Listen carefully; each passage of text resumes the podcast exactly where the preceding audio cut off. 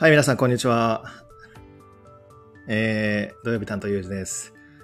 いや、違った。日曜日担当ゆうじです。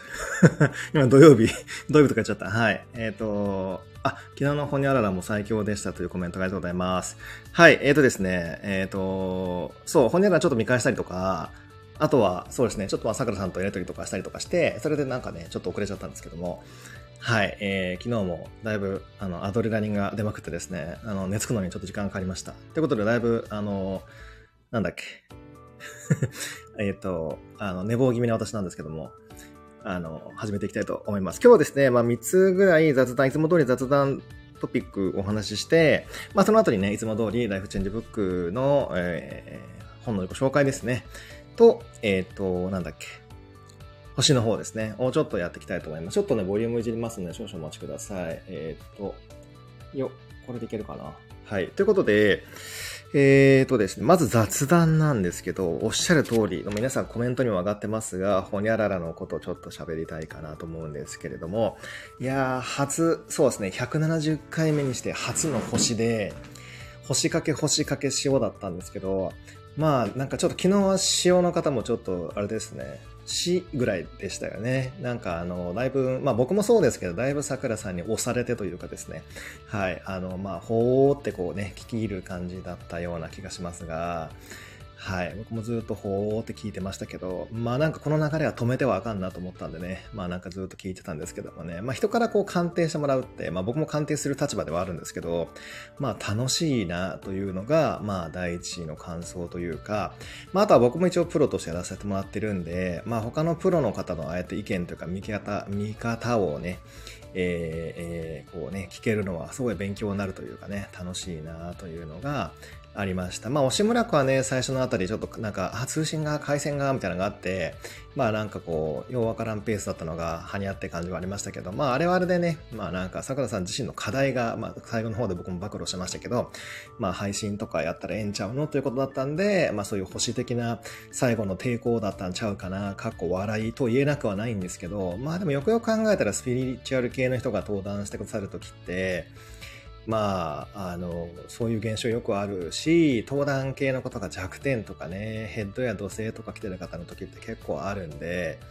まあ、あの、そういうのもね、ちゃんと配信状況でも出るんやな、トントントン遠い目みたいな、えー感じはしています。はい。うん。まあなんか、桜さんの場合はですね、まあだいぶ僕よりももっともっともっともっと前から、まあ女性誌メディアでね、活躍されてる方なので、まああの独特の表現とかにね、まあファンも多い方ですし、うん、僕もあの本も2冊ぐらい持ってると思いますけども、はい。あの僕も桜さんもね、文中、えっ、と、昨日のね、あの、劇中というか、ライブ中におっしゃってましたが、まあ言葉が合う人が好きみたいなことはね、確かおっしゃったと思うんですけど、うん。あの、まあ、石井ゆかりさんとか鏡さんとかいろんなそういうね、まあ巨匠と言われるようなトップ10ぐらいの方いらっしゃいますけど、その中で言うとね、まあ、桜さんの文体を僕も好きで、はい、あの、よく、あの、ニュメロとかね、読んでますし、まあ、なんといっても、ご本人も昨日言ってましたけどね、その、か里絵話というか、過去のデータも出てくるし、まあ、わかりやすいですよね。あんまり変な表現、まどろっこしい長い表現とかでもないし、あの、パパッとすぐにね、理解できるから、ああいうこう、連載とか向いてるなーっていうふうに、まあ、勝手に思って、えーました。はい。うん。なので、まあね、ヒデさんも僕も気をつけた方がいいよみたいな日は、まあ、桜さんのそれはもう本当にお箱という戦術の、えーところだと思うんですけど、言われてましたし、うん。まあ、昨日も早速カレンダーにメモりましたし、まあ、本当にね、まあ、何が来るかなっていう感じかなっていうふうに思ってますけれども、はい。うん。まあでも僕的にも勉強になりました。やっぱりあの太陽と海洋星コンジャンクション3ハウスでするとああなるんかなみたいな。ああなるっていうのは別になんかもちろんネガティブではなくて、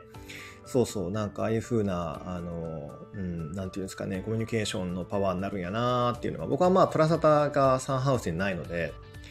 なんか淡々と喋るんですけど、うん、なんかトラサタ系がやっぱりサンハウスにある人って、ああいう傾向確かあるよなっていうね、改めてね、勉強、えーになったなっていう感じですね。はい。うん。で、まあ、それが第一のトピックで、まあ次はですね、まあやっとね、秋分迎えまして、実はだいぶ軽くなった人多いんちゃうかなっていう話と、まああとはその秋、すごく秋、急に秋めいてきたというか、風とか気温とかすごい気持ちよくないですか？僕ね、実は昨日、朝一ぐらいで関西入りしたんですよ。で、えっ、ー、と、えっ、ー、と、これからしばらくはもうずっと東京離れてるんですけど、まあ移動がしやすい。もうリュック担いで移動してもそこまで背中汗だくとかならないですもんね。もうそこでなんか梨を買って帰宅しましたけど、はい。またこちらでもスロージュース生活をね、続けようと思っておりますけれども、もうフルーツも多いし、なんか野菜も多いし、だいぶ選べるものが増えて、いやーなんか、ジュース、ジュース制作というかですね、のレシピも幅が出そうでいいなと勝手に思っております。はい。そうそう。急にね、秋っぽくなったから、僕昨日初めて、初めて嘘か。でも今年になって、そのよっぽど冷房が効いてるとか以外で初めてあの、パーカー来ましたよ。はい。うん。ちょっとホニャララの前に本当は来てて、実はね。で、画面に映ってしばらくしたらちょっと暑くなったから脱いじゃったんですけど、そう、本当はパーカー着て登場する予定だったんですけどね。はい。うん。全然なんかもう長袖でも大丈夫だなっていう風になりました。はい。今年は栗が豊作だそうですよ。あ、なるほど、そうなんですね。栗か。なんか栗で久しぶりに作ろうかな。はい。うん。で、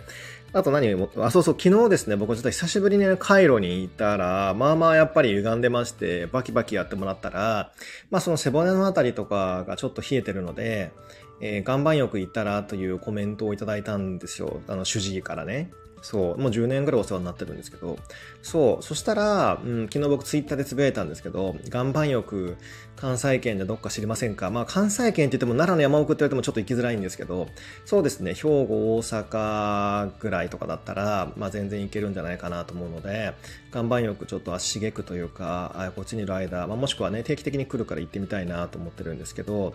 はい、あの、ほにゃららじゃなくてなんだっけ、岩盤浴だ。はい、あの、いろいろとね、トライしてみてみたいと思います。ただね、岩盤浴僕ね、実はめっちゃ好きなんですけど、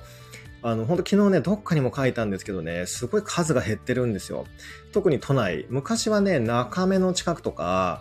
うん、比較的大きい駅の近くにはなんか1、2軒ぐらい男性でも入れるとかあったんですけど、最近はなんかもうね、3枚とか6枚限定で、女性オンリーとかのところがすごく増えて、そう、なんかね、まあ、需要がないのか減ったのか、まあ、なんかサウナの最近のこの熱気に押されて、みんなサウナね、サウ、錯活してるじゃないですか。だからそれで減ってきたのかなんかわかんないんですけど、僕岩盤浴派なんで、サウナちょっと苦手ですから、なんかそう、すごく、あの、本当はね、復権してほしいんですけど、もうちょっとね、なんか岩盤浴あってもいいかなと思いますけどね。あとなんか温浴、温浴施設行っても、入浴券プラスで岩盤浴とかがね、あの、あったりして、いや別にそれが追加料金かかるのは全然いいんですけど、でもなんかね、ちょっとした小増しな温泉施設行ってもそれもなかったりもするから、あのね、サウナはあるけど岩盤浴ありませんみたいな、その赤すりはあるけど岩盤浴ありませんみたいな、もうちょっと岩盤浴あってもええんちゃうかなと思うんですけどね、内面からポカポカしてあったかいんですけどね、気持ちよくて、うん。ということで、個人的に岩盤浴もうちょっと増えてもええんちゃうかという、なんか、なんか配信に適してるのか適してないかよくわかんないですけど、はい、そういうような、えー、お話でした。はい。でも岩盤浴好きな方結構いると思うんですよ。うん。なので、個人的にはもうちょっと増えてほしいななんて思っております。はい。うん。さて、でですね、今日はちょっと本についてちょっと僕はまあまあ語りたいから本の時間を増やします。うん。でですね、うんと、今日ご紹介する本は、えっ、ー、と、部屋作りの、いた、お部屋作りの法則というタイトルの、えー、本でして、ちょっと変われば人生が変わるびっくりマーク、部屋作りの法則、えー、えー、とね、えー、機能的で美しいだけの部屋ではうまくいきません。あちなみに、タイトルは部屋作りの法則ですね。えー、著者の方は高原美幸さんで、青春出版社から出ております。これなんと発売してまだ3日ぐらいしか経ってないんですよ。あの、ネタバレしてしまうと、あの、この高原美幸さんは、僕ちょっともう本当にもう、親愛のあれを込めて美羽さんといつも呼ばせていただいてるんですけど、もう10年何年 ?15、6年？前ぐらいから僕実はあの、あの、存じ上げていて、あの、前デザインとかやってた時にちょっとまあ関わりがあった方なんですけど、まあ今でもね、たまにご連絡いただいたり、まあご連絡差し上げたりそういう関係でもありますが、一級建築士の方で空間デザイン心理学協会の代表理事をされております。そう。でですね、えー、この本何がすごいというかと言いますと、あの、僕みたいに掃除できない族、もしくは、片付け苦手族に対して本当に救いの本だなっていう まあ、あの、文章、そういうフレーズがいっぱいあるんですよ。ちょっと紹介するとですね、まあ、あの、中から紹介するというのが僕覚えてる範囲で紹介すると、えー、っと、なんだっけ、人間はそもそも片付けをするようにできていないみたいな。わかります？あの、動物って片付けしませんよねっていう。でもだから人間も動物だから片付けするような本当は基本デフォルトの設定になってないんです。ビシーみたいなことを言ってくれるんですよ。超ありがたくないですか？僕なんか本当にまさにそうだから、片付け何それ美味しいのみたいなレベルなんで、もう遠い目もいいところですよ。もうハイパー遠い目ですけど、それに対してもう救済の言葉がいっぱいあるんですよ。そう。で、あとは、なんだっけ、脳は集中しにくいんですって。だから集中力が、えー、ないとされる方も、えー、だって脳はそもそも集中するようにできてないんだからしょうがないじゃん、みたいな。まあでもそれはよく考えたらそうですよね。まあこの本に一貫してこうずっとこう流れてるイズムとして、まあ、なんていうんですか、格好がいいとかセンスがいいとか、うんぬんそういうことよりも、まあそれも大事なんだが、そもそも人間は動物で、それこそ長い間動物とかホラーなとかですね、まあ、もしくはその野生動物とかに囲まれた中で生活してきて、やっぱりその防衛本能とか、なんかそういうところがやっぱすごい強いから、やっぱそこを完全に無視してセンスがどうだな、むんぬんかんぬん言うたところで、まああかんよねみたいなことを多分結構イズムに流れてると思うんですよ。なので、あの、ここにソファーを置いて、ここにダイニングを置くと夫婦仲が仲悪くなりますよとか、逆にここ置いて、こういうことやると子供同士喧嘩しますよみたいなね、まあ極端、まあ端的、端的に言っちゃうと、まあそのなんか、本来の動物的な感性、感覚、センサリング能力にのっったところを多分すごく勉強、あの、研究されてる方で、まあ実際、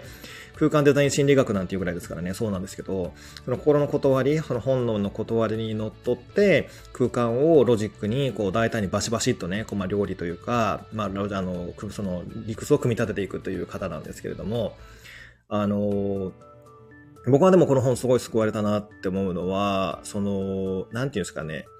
まあ、風水とかね、よくこう、ご相談いただくこともあるんですよ。まあ、風水というか、この家の配置とか、家のこのね、あの、今のお家これ契約していいですかとか聞かれるとあるんですけど、もちろんその場所とか立地も大事だし、地盤もめちゃめちゃ大事なんだけど、実際にその家の中の動線ですね、を家具とか使って組み立てることで、こんなにも理想の生活とか、理想のまあ夫婦関係とか家族関係を手に入れることができますよっていう、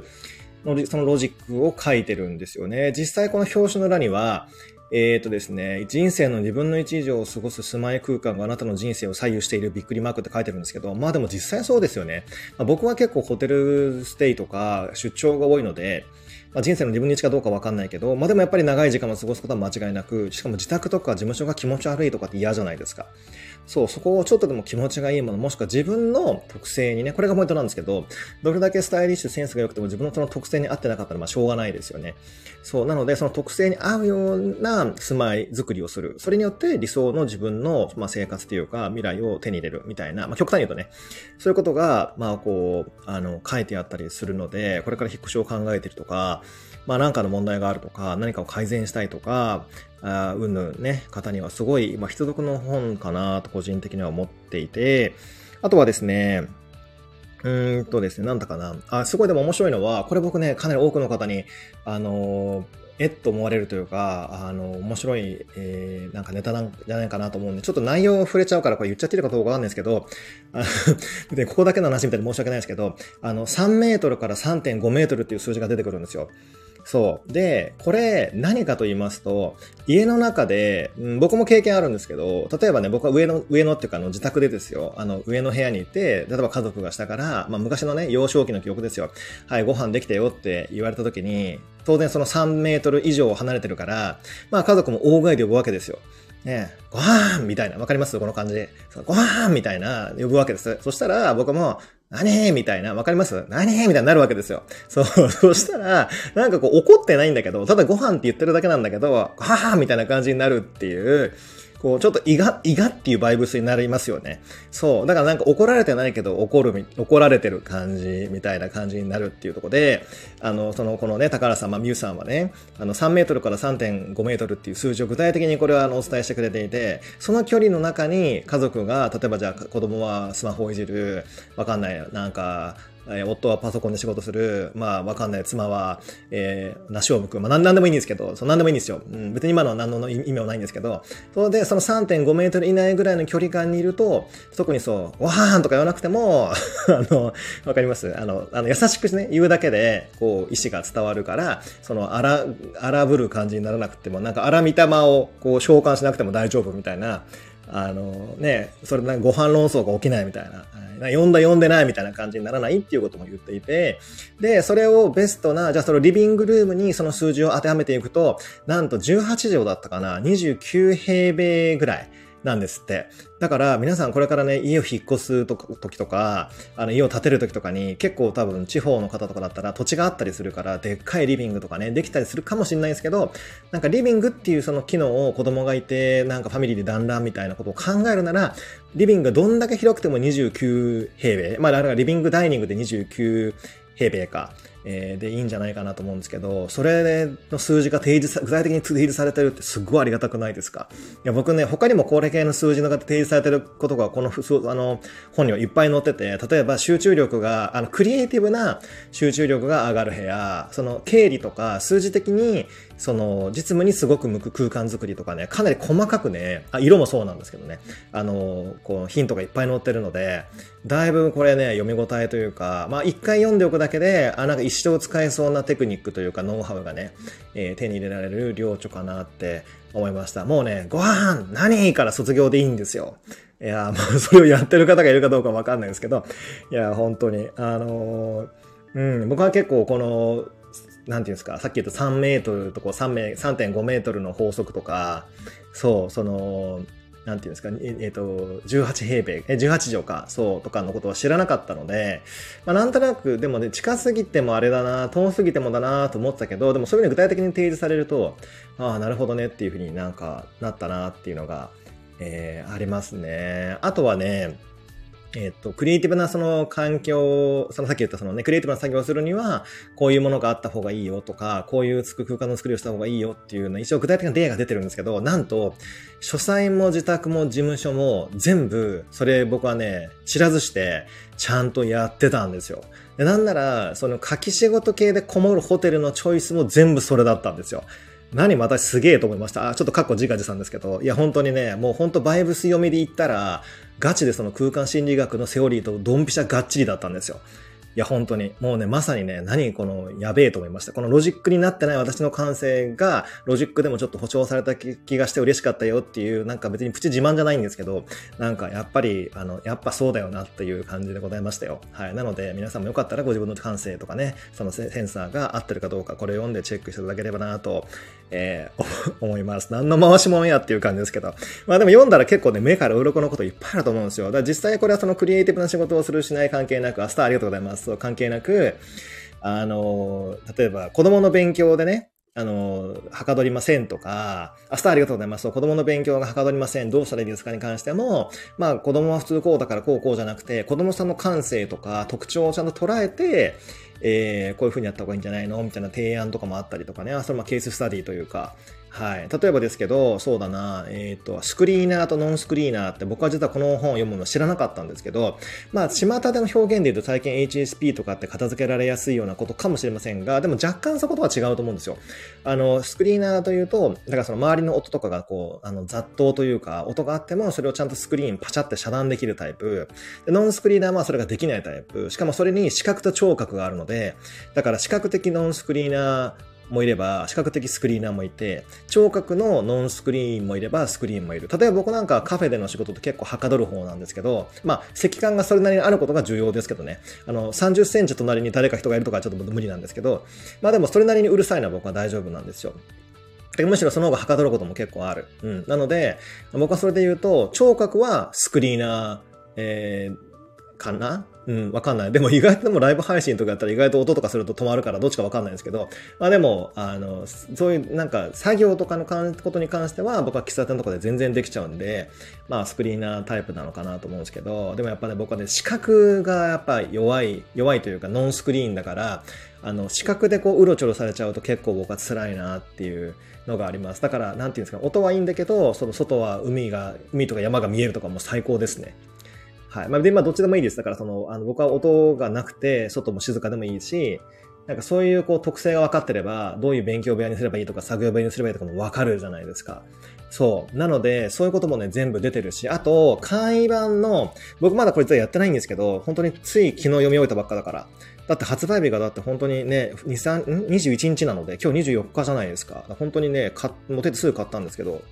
えっとね、どっか QR コードがあったと思うんだよな。なんかね、それでね、簡易版の、その自分のかん、なんか、えっ、ー、と、なんかのね、チェックもできるはずなので、ちょっとなんかもう、あの、全然何の参考にもなってないですけど、まだやってないのに言うのもあれなんですけど、そういうようなもあるから、その自分のチェックもそこでできちゃうそうなので、えー、あったたパーソナル居心地診断の簡易版だ。それが、えっ、ー、と、QR コード端末についておりますので、えー、それでチェックしていただければ、つまり、あなたは左右どん、どちら側を片付けたらスッキリするか、えー、集中できる部屋はどんな場所かを簡単に診断できますと。つまり自分にとってベストな空間がそれで弾き出せるわけですよね。こういうお得な機能もつい、まあ、機能というかオプションもついてるので、はい、ぜひこちらは、ね、なんかまあいつものごとく回し物の放送で申し訳ないんですけども、あの、しっかり皆さんにバトンを回しましたので、あの、お手に取っていただければと思います。ますということで、今日のライフチェンジブックはこんな感じで終わりにしたいと思います。回し物でした。ということで、え今日のじゃあ星回りの方のね、解説に行きたいと思うんですけれども、えー、923、昨日ですね、えー、秋分、夕方から秋分になりまして、というか、まあ、秋分迎えまして、え太陽が天秤座に入りました。ということで、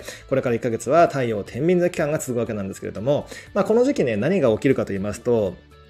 うんとですね、昨日の桜さんに本当ちょっと申し訳ないんですけど、まあ、桜さんは昨日ね、天秤座のところになったから、ちょっとこれから厳しくなったりとか、今まではなーなーだったところもなーなーじゃいかなくなってピシャリとやられるかもよ、みたいなことをおっしゃってましたが、意外とね、ちょっとね、僕はやっぱりこう、あの、実はそう捉えていないところがあり、かっこ笑いなんですけど、むしろ僕はこの太陽乙女座期間の方がそれがめっちゃきつかったんじゃないかなと捉えてます。むしろ太陽、えー、この天秤座期間の方が緩くなる。なので、実際、この昨日の秋分から、ちょっと緩くなった人とか、あ、なんかもういいかなとか、あ、なんかヒャッハーみたいな人とか、あ、なんかもうあんまりその自分に義務みたいなものを課すのやめようかなとか、あの、あとなんかこう、あ、これやらなきゃ、あれやらなきゃ、向きみたいな方も結構いたような気がするのが、それが緩くなってなんかもう自分のマイペースでいいや、ヒャッハーみたいな方も結構いるんちゃうかなと思うんです。まあ実際僕もそうなんですけど、なので、この太陽天秤の期間は逆に僕の中では、だいぶ楽観的になり、だいぶ緩くなり、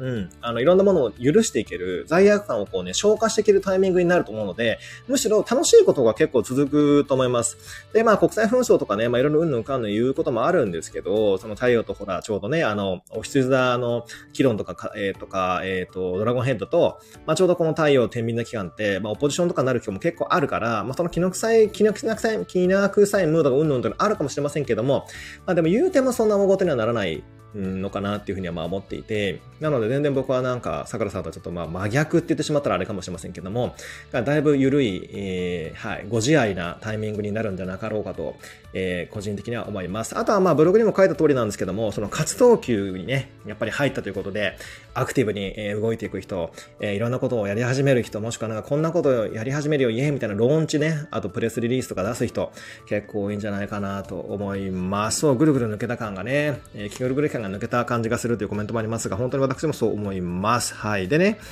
えーとですね、924から今日から10月1日、来週の、えー、と日曜、あ、すごい、もう来週の日曜って10月1日、10月なんですね。えー、地方によってはね、お祭りのシーズンがもう本当に本格スタートかもしれませんけれども、まあでもちょっとね、お祭りシーズンっていうのが意外と、うんと、まあ、これたまたまなんですけど、あの、今年のでもこの10月は本当にこの、まあ、9月、10月はお祭りフェスみたいなことが結構続くようなイメージも、保守的にもありまして、だいぶこうなんか垢抜けたというか、まあ、なんかこうそうですね、えー、ワッショイなムードというか、楽しい雰囲気が全体的には出てきて、お誘いもすっごい増えると思います。僕も実際昨日の夜だけでもお誘い2、3件あったんで、はい、あの、増えていくから、本当に体がなんかなんかあっても足りないよとかね、なんかお金がなんかそこ出ていくとかね、あるかもしれませんけど、とにかく今は横のつながりとか、あの、横のもろもろね、えー、がすごく増えていく時なので、まあその辺はうまくバトンをもらったり、バトンを渡したりしながらやっていければね、あの、いいんじゃないかなって、えー、思います。はい。でね、あとは、えーとですね、なんかまあそのオートメザの対応期間抜けたことでね、やっぱりそのしんどさからの解放はね、すごく起きてると思いますし、体調面変わったっていう人も結構いるんじゃないかなと思いますよ。僕も実はオートメザ期間関節結構しんどかったんですけど、本当に終分に入った瞬間ぐらい、ちょうど、そうですね。僕あの、回路終わったのがそれぐらいの時間帯だったかな。はい。急に抜けて、もうめっちゃ楽になりました。はい。なんか油がなんか切れた関節みたいになったのがね、急になんかもう油でトゥルトゥルになったみたいな感じで、今はサクサクあの歩けるし動けますって感じですね。はい。でね、えー、っと、うーんとですね、何を言おうかな。今日、今日というか24から10月の1日までは特にめちゃめちゃ大きな天体イベントはないんですけど、別に逆光もなければ、えー、何かがインあのイングレスするとかもないんですけれども、あのー、10月になったら、ちょっと早いんですけど、えっ、ー、と、冥王星がね、逆光なのか今巡光に戻るので、そこまでの準備期間みたいな感じで、まあいろいろこう活動を増やしていくとかですね、まあいろいろこうやっていくっていうのはあるような気はしております。なので、今週だけがこんな感じだよっていうのはあんまないですけど、今週から来週にかけてはいろいろと何かが収まっていって、本格的に逆光が終わったタイミングくらいで、まあガツンと、まあ実際逆光が終わるタイミングぐらいで我々の場合はですね、あの、先生術の講座ですね、えー、ビジネスパーソン向けのっていうのがあったりもするので、まあ確かにその辺に節目感はあるなっていう感じはするんですけれども、はい。あの、僕はその辺は結構楽しく迎え入れていこうかなっていうふうに思っております。まあまあ全員ね、全般的に言えることというのは、今はすごいアップデートの時ですね。初動対応天秤ってまさにそうなんですけど、アップデートのタイミング来てますから、もう、もういかにでもアップデートしやるぜみたいなね、感じで、まあ、気楽にね、その流れに乗っていけるような感じで捉えていただけるといいんじゃないかなとえー、思います。まあなんか逆に言うと過去にしがみつこうとかですね、ああなんかもう前はあんな感じだったから今回もこうやってやろうかなみたいな、あんまりこうしがみつくというか固執する感じはもちろんノーノーなんですけれども、えー、それ以外でね、新しいことをトライしていくのであれば、すごくいい追い風が吹くんではなかろうかと思います。ちなみにこの追い風はですね、まあ昨日桜さんもおっしゃってましたが、お羊座、蟹座、天秤座、ヤギ座、まあ特にやっぱり中後半ですね、の生まれの方にはだいぶ強く吹きますので、あの、変革していく気概があってアクションを起こせばいい風がめっちゃ吹くと思います。ああ、かっこ私やんって感じなんですけど、はい、かっこ笑い。そう。なので、まあそ、それもあってね、僕も当然それ星の流れで知ってるんで、なので、あのー、ね、あの、ビジネスパーソン向けなれをやってみようとか、で、あの時はね、最初で最後って2年前かな、言ったけど、またやるとかいうのも、まあさっきの話に強引につなげますと、もう過去のあれに縛られないっていうのはなんかまさにそうじゃないですか。はい。そうそうとかね。なんかそんな、まあそれでまあ役に立てればいいかなと思ってますし、まあ僕も楽しくやろうかなと思ってますし、今も資料作り楽しくまあやってるわけなんですけれども、はい。で、あとは、えっ、ー、とね、今、今っていうかちょうど阪急さんの方でもね、阪急メイドさんでイベントやってますけども、まあそのトークイベントだったりとか、はい。結構新しいことてんこ盛りですよ。本当に。10月も11月も結構新しいこと僕の個人的な話をするとちょっと続くので、またね、おいおいその辺の新しい話というか、まあ、もろもろ、えー、ご紹介もできるかなと思いますが、あ、そうそう、この間もね、違う配信、水曜日の配信でお話しさせていただいた通り、えー、有事の書斎もね、外苑前、青山にできますので、えー、まあ予約、まあビジターでも使えると思うんですけど、できれば予約でね、で、まあ音声コンテンツもあるので、その辺も聞いていただければいいんじゃないかなと思ったりもしております。お、阪急さん、さっき行ってきました。ありがとうございます。あ、ぶどうありがとうございます。うん。ということで、えー、このね、10月は皆さんも、9月10月かな、新しいことトライする人多くて、えー、新しい世界繋がったりとかすることも多いと思うんで、えー、今までの自分がどうこうじゃなくて、まあ、これからなりたい自分の方にフォーカスを合わせてですね、どっちかというと、こう、過去から押し上げていく感じじゃなくて、未来の自分から引っ張り上げてもらうみたいな感じで、過去今、今いいこと言った、過去笑いですけど、そう、そんな感じで未来の自分から引っ張り上げてもらう感じで動いていくと意外といいんじゃないかなって思ったりも、えー、します。ということで、えー、だいぶ長くなってます。本当はね、15分ぐらいで終わるつもりがなんか30分ぐらい喋ってますけども、はい、あの、こんな感じでぼちぼちお開きボンバーにしたいと思います。ということで、えー、ゆうじでした。